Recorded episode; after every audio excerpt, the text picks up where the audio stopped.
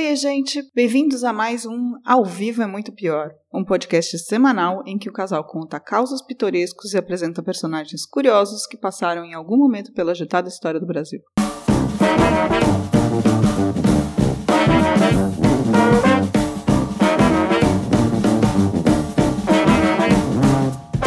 Olá, eu sou o Danilo Corsi. E eu sou a Camila Kintzel. Ok, ok. Hoje entramos em clima de TV Fama para contar a história de Júlio Barroso, o marginal conservador, que ajudou a fundar o rock brasileiro da década de 1980. Essa história começa no Rio, passa por Nova York e explode de vez em São Paulo, cheia de papo cabeça e porra louquice únicas, que de fato mudou a cara da música brasileira. Mas antes, tô vendo aqui que o Drinco tá cheio de novidades essa semana, Camila. Conta aí pra gente. Daí que o Drinco escolheu o episódio certo para mandar pra gente algumas coisas novas, que estão vendendo por lá com um baita desconto. Temos aqui hoje cervejas artesanais, uma garrafa de tequila e também uma de vodka. Eita, acho que eles querem que a gente entre no clima da história, bem loucões. Mas o fato é que agora no Drinco você encontra os melhores preços para qualquer tipo de bebida, de rum a whisky e aquelas cervejas bacanudas que estão rolando bastante no Brasil. Vá lá no Drinco ver todas as opções que você tem e comprando alguma coisa você ajuda a gente e ainda fica feliz com bons drinks. Eu vou pegar essa tequila aqui e fazer uma marguerita pra gente. Bora brindar? Tchim, tchim. Tchim, tchim.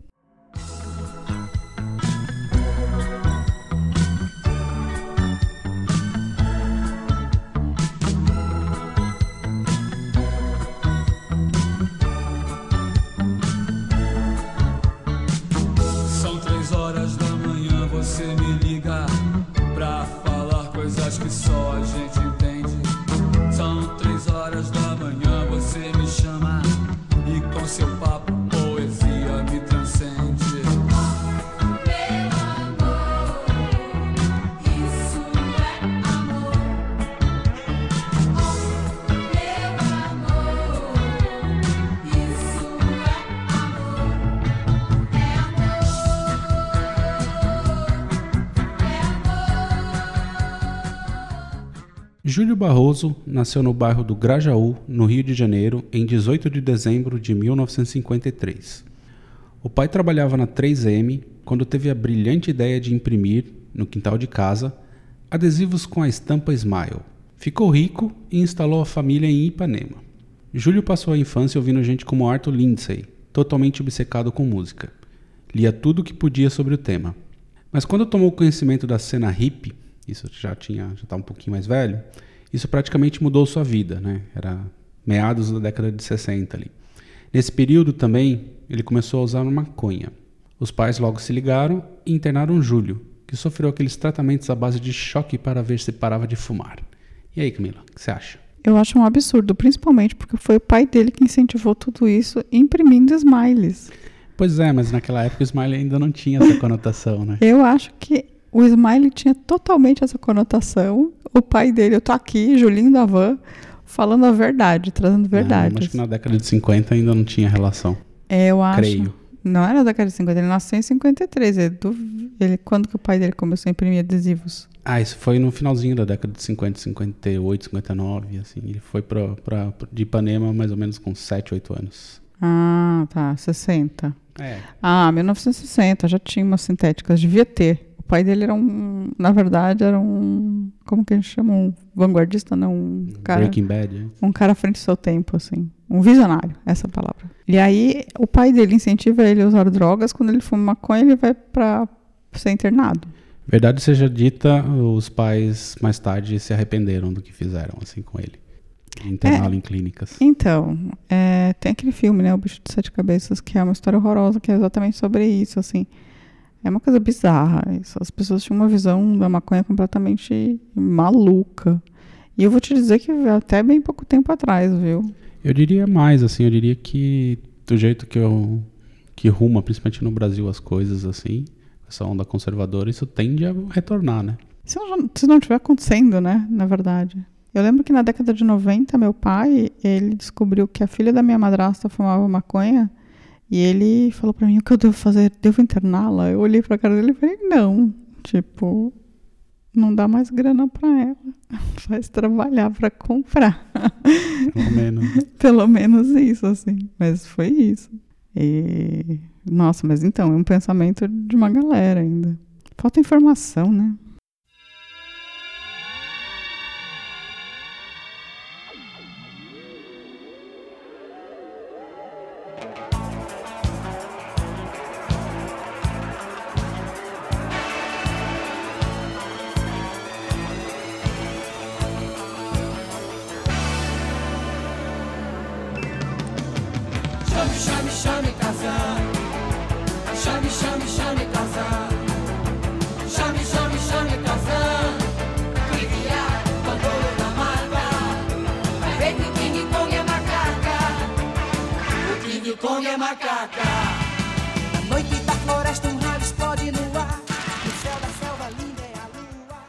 Mas enfim, seguindo com a história.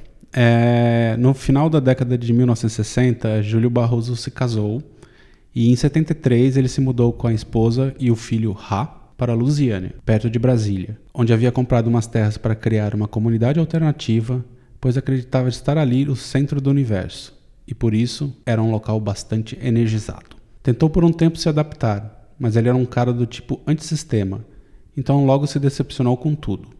Não durou um mês. Mas isso não o impediu de se tornar colunista do jornal Ordem do Universo, que tratava de macrobiótica, yoga e misticismo, e manteve um dos primeiros restaurantes vegetarianos do país, chamado Coisas da Terra.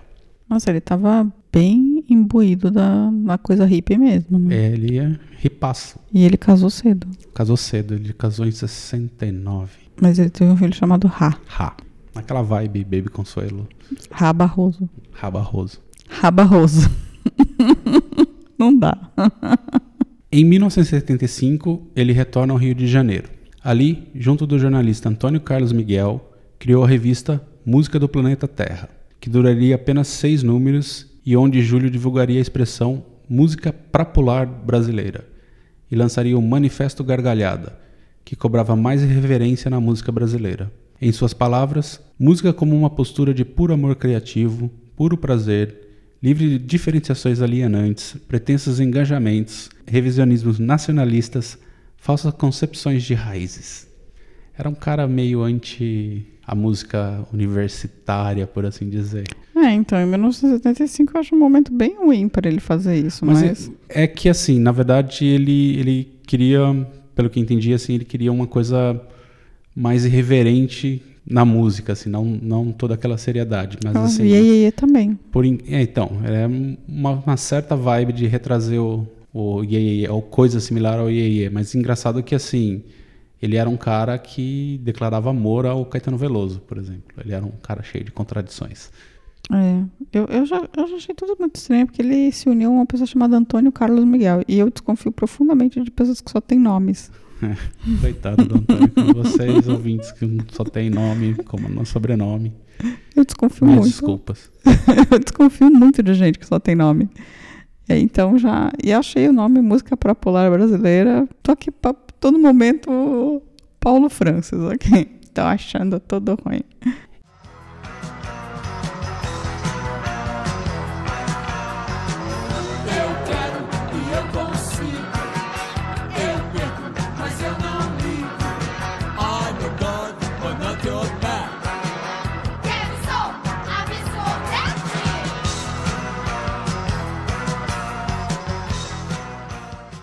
E obviamente essa empreitada foi bancada pelo pai, que agora já era um, um grande empresário do ramo de impressão. Então ele começou com aquela imprimir Smile, já tinha, já imprimia revistas, jornais, um monte de coisa. Ele tinha um parque gráfico bem grande. Para escrever na revista, ele conseguiu nomes como Caetano Veloso, Luiz Carlos Maciel, Jorge Maltner, Ronaldo Bastos, Vali e Jorge Sal- Salomão. Conseguiu também um contrato de distribuição com a editora Abril. A revista foi um sucesso.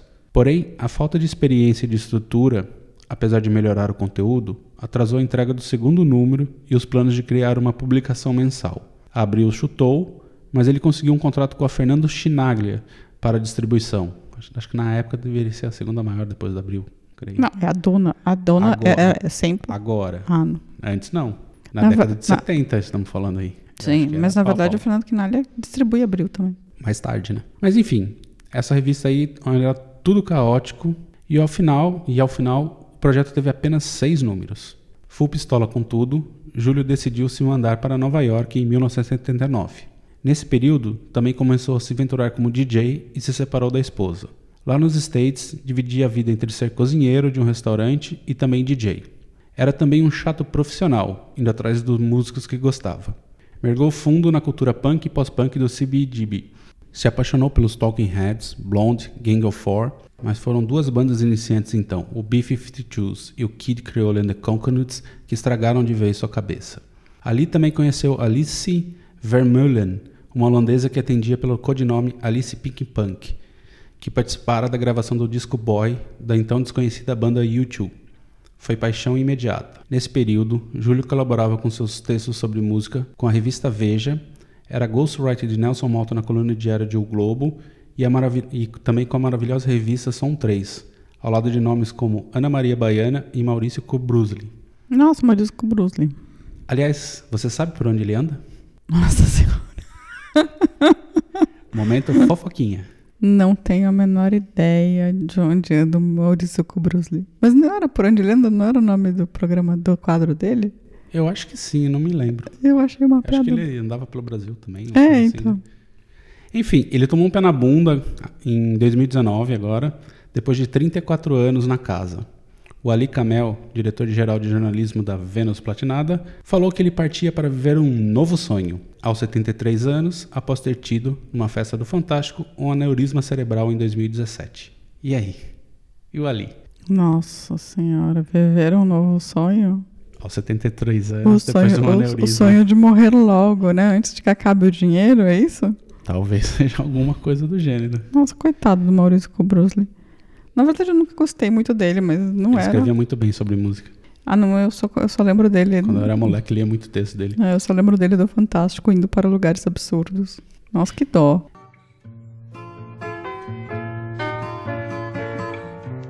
A noite é princesa caída por mim.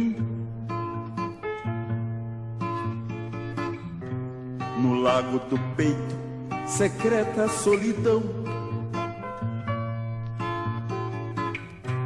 Eu lembro lugares, pessoas que frequentei.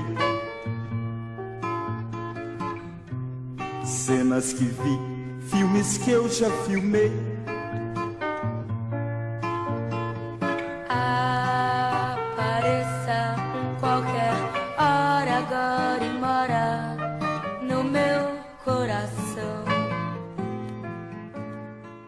Enfim, voltando ao tema.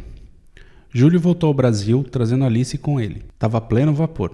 Amigo de Nelson Mota, começou a discotecar como residente no Pauliceia Desvarada, em São Paulo, e no Noites Cariocas Dancing Days, no Rio de Janeiro. As duas casas eram de Mota.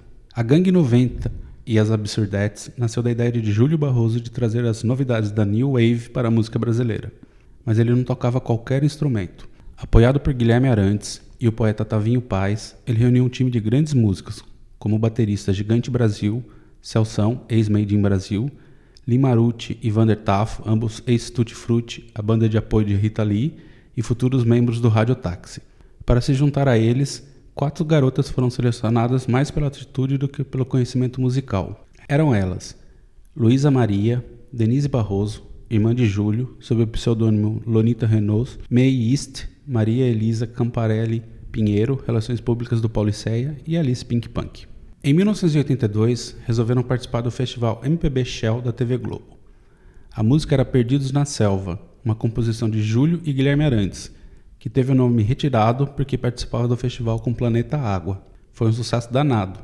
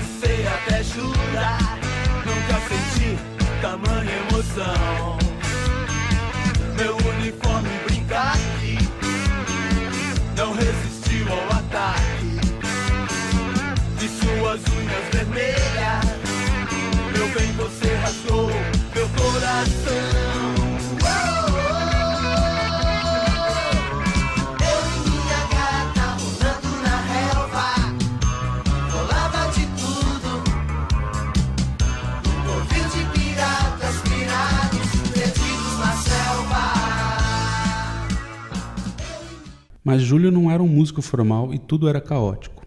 Qualquer show da Gangue 90 era regado a muita bebedeira, drogas, sexo e os cambal. E justamente por isso, a banda nunca teve uma formação fixa. Terra, planeta. Tá, só pra lembrar. Guilherme Menezes. Era tudo muito bizarro. Um cara de dois metros de altura, com óculos fundo de garrafa, dançando com quatro garotas desafinadas cantando atrás. Era tudo muito louco. Foram convidados a gravar um disco. Nesta mesma época, o Gangue 90 iria fazer um show, mas o baterista Gigante Brasil estava atrasado. Júlio viu um ensaio de Lobão com Richie e não teve dúvidas. Chamou-o para o show. Lobão entrou para a Gangue 90, o que foi um sucesso, pois rendeu a música noite e dia, mas também foi um momento decisivo na história de Júlio. Uia. Mas assim, a, em 1982 já existia Blitz? A Blitz estava começando também. Tá, porque era bem esse momento New Wave, né? Inclusive, é, com as gravações do disco da Gangue 90, ficaria um, a Gangue 90 representaria essa música irreverente paulistana e a Blitz era a sua co-irmã carioca. Entendi, mas todo mundo usava gel com, com, com purpurina. Mais ou menos. O pessoal da Gangue 90 era mais, mais radical que eu acho que a Blitz. E rabo de cavalo de lado. Provavelmente. É, essa era a minha vida nos anos 80. Mas você ainda era criança nesse começo. É, Mas eu era uma criança muito. 82 você era muito criança ainda. Ah, então, mas eu me vestia, eu colocava muito gel com glitter no cabelo. Mais tarde. Ah, já botava nessa época também.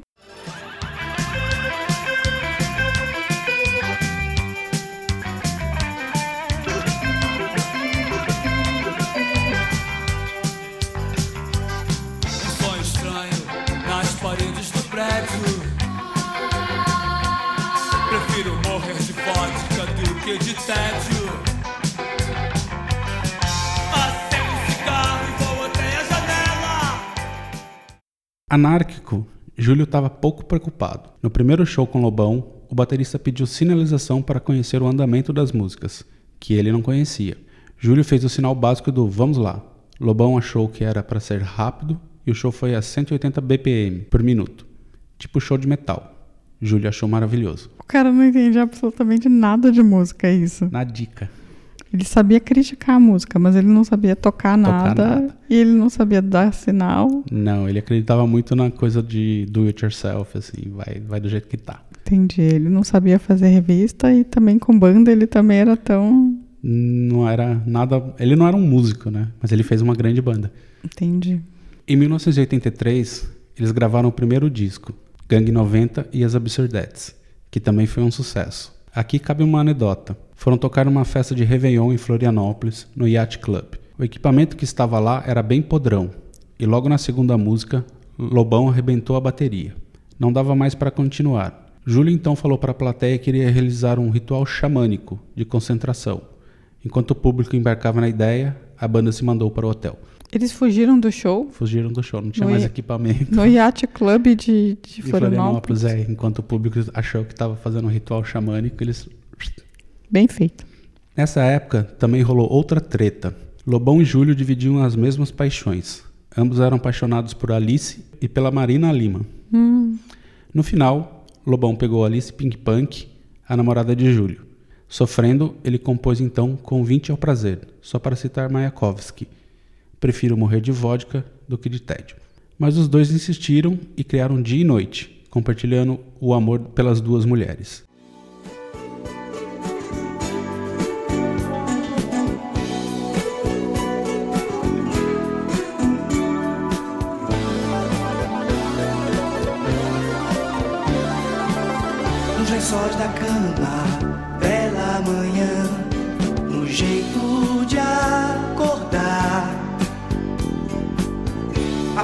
branca, gata garota, o peito a ronronar, o seu fingir dormido é lindo. Você está me convidando, menina quer brincar.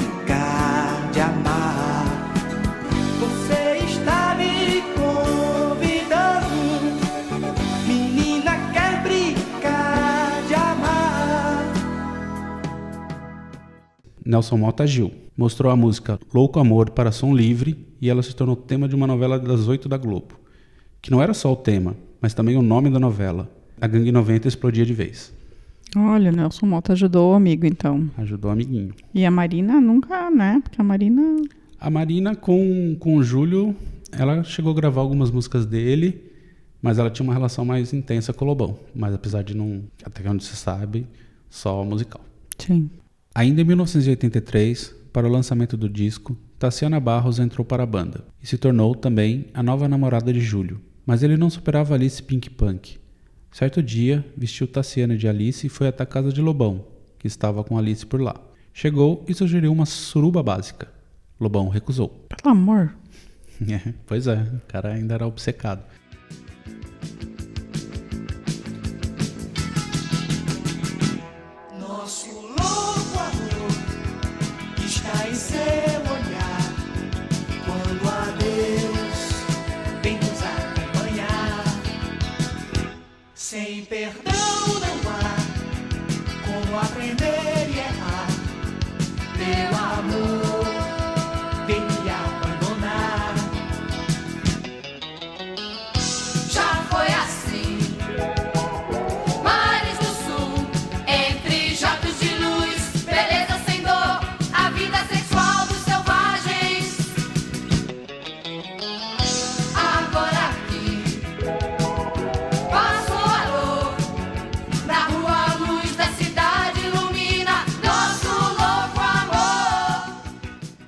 A Gangue 90 era uma zona.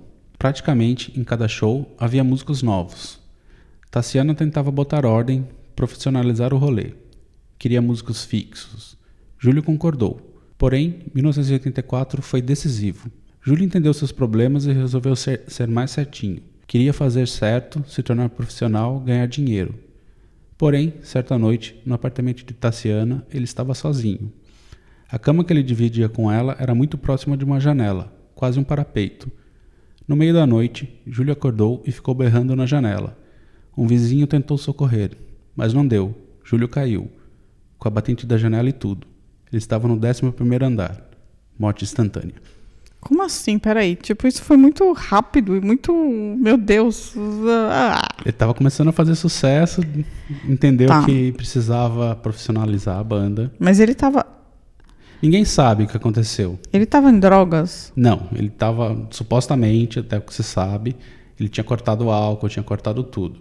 Pode ter sido algum tipo de delírio noturno, alguma coisa assim.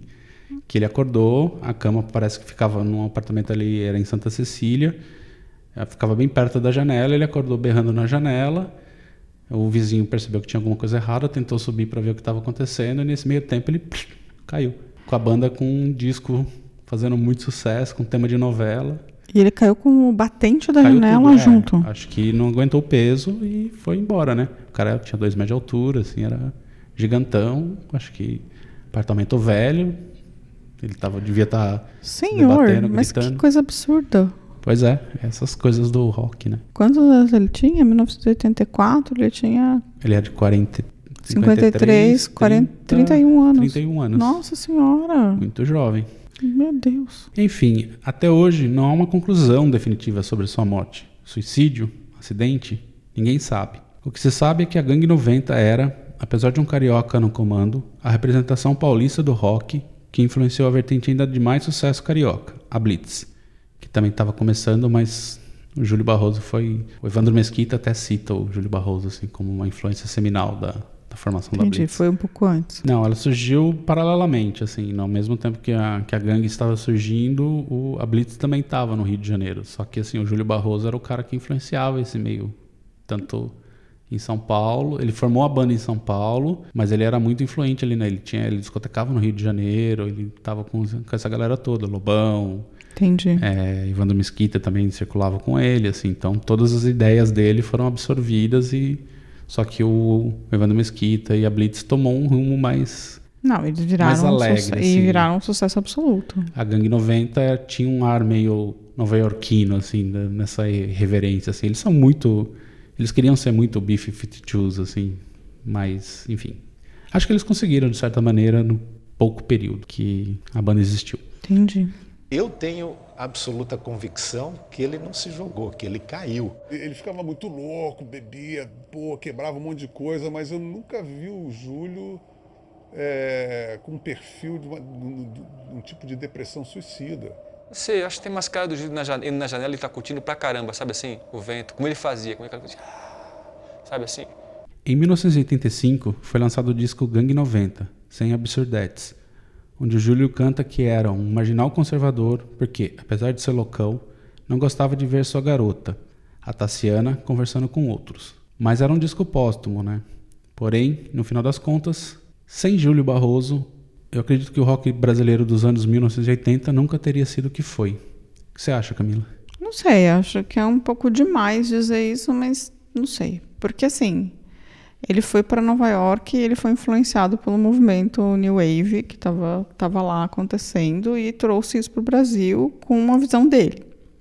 Sim, mas o que eu quero dizer com isso é que ele foi o responsável, não só assim, ele colocou um tema de rock new wave numa novela das oito da, da Globo, não só a novela foi batizada pelo nome da música e com ele influenciando a Blitz, que foi a banda que de fato escancarou a porta para todo mundo. Não, então eu, eu entendo Depois isso. você pode falar do IRPM, surgiu todo o movimento de Brasília, mas assim, sem a porta. sem- alguém abriu, abriu a- né, passou a chave ali para abrir, né? Então, eu acho assim. é, acho que ele estava muito no lugar certo na hora certa e fazendo a coisa certa. Não sei, não, não, tô, não sou de futurologia do passado, né? Que seria isso, voltar no tempo e exercer futurologia para saber se alguém. Mas me parece que alguma outra pessoa teria ido para os Estados Unidos e tal e sido influenciada por esse movimento New Wave, porque o movimento New Wave combina muito com o Brasil, no final das contas. Sim, mas assim. E ele combina muito ele. com pop. É, não, então eu acho, acho ele. demais ter sido ele, assim, mas o que eu acho que não sei se falar que ah, sem ele não existiria. Acho que talvez pudesse ter existido de uma maneira diferente, mas eu acho que o New Wave ia chegar no Brasil de qualquer jeito. Não, ela chegou, assim, tanto que as bandas americanas chegaram, mas assim, o que ele estava fazendo era basicamente em cima do, do que estava acontecendo, assim, no- ele chegou em 80, né, voltou, saiu de Nova York em 79, chegou em 80 no Brasil e estava começando a fazer aquele tipo de som que estava rolando lá fora, assim. Sim, não, isso foi muito E- bom, assim, ter trazido tão E rapidamente. né? conseguiu influenciar, assim, nego, o Evandro Mesquita, que foi o mentor da Blitz, que escancarou de vez, assim, esse rock brasileiro, né? Sim. E aí depois veio toda, todo o movimento Que não. a galera se aproveitou, É, né? tinha aqueles, aquelas outras bandas do começo dos anos 80, Sempre Livre.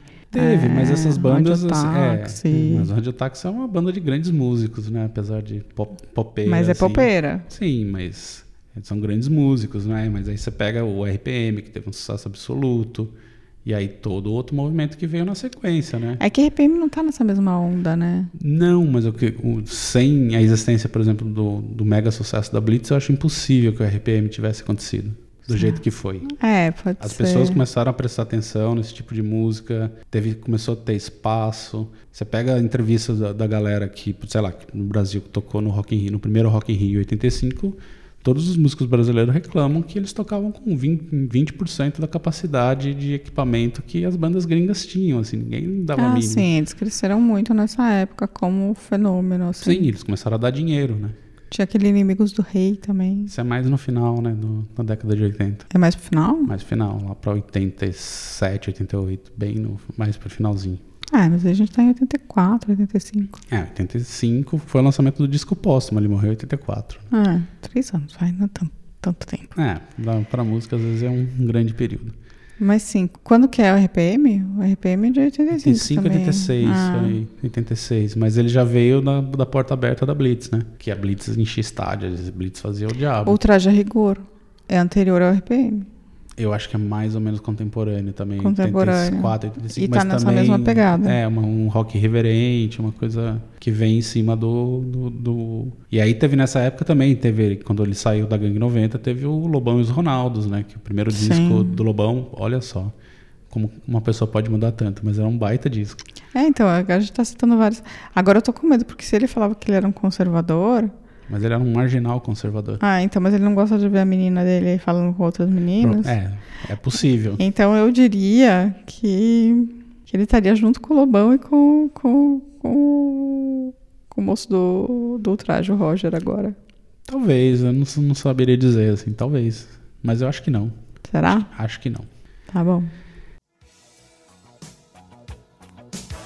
Eu vi meu bem conversando na rua com alguém anteontem Na porta de um prédio Eu vinha passando.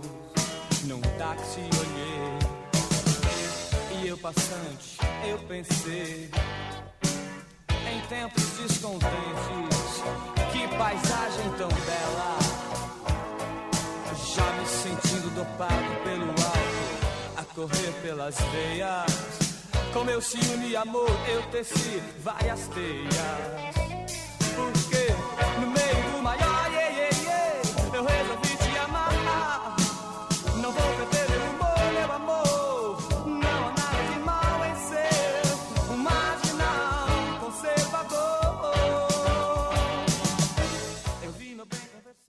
Enfim, esse foi o episódio de hoje. Se vo- você gostou, tá cheio de música boa aí, fale com a gente. Vai lá no Twitter, no arroba muito pior, ou no Facebook, em Ao Vivo Muito Pior Podcast. Deixe o seu joinha lá no YouTube. E visite nosso site, o muitopior.com.br. Semana que vem estaremos de volta. Tchau, tchau! Beijo, tchau.